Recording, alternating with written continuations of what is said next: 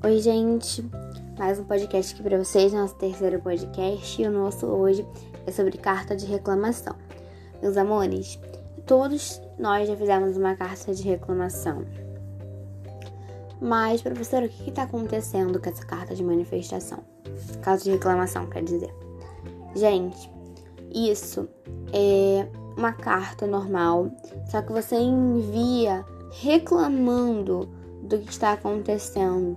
Se um cano da sua rua furou, você vai mandar uma carta de reclamação para o prefeito da sua cidade ou do seu estado, falando que o esgoto da, rua, da sua rua quebrou, que você precisa de um novo saneamento básico ali, você precisa de uma nova construção.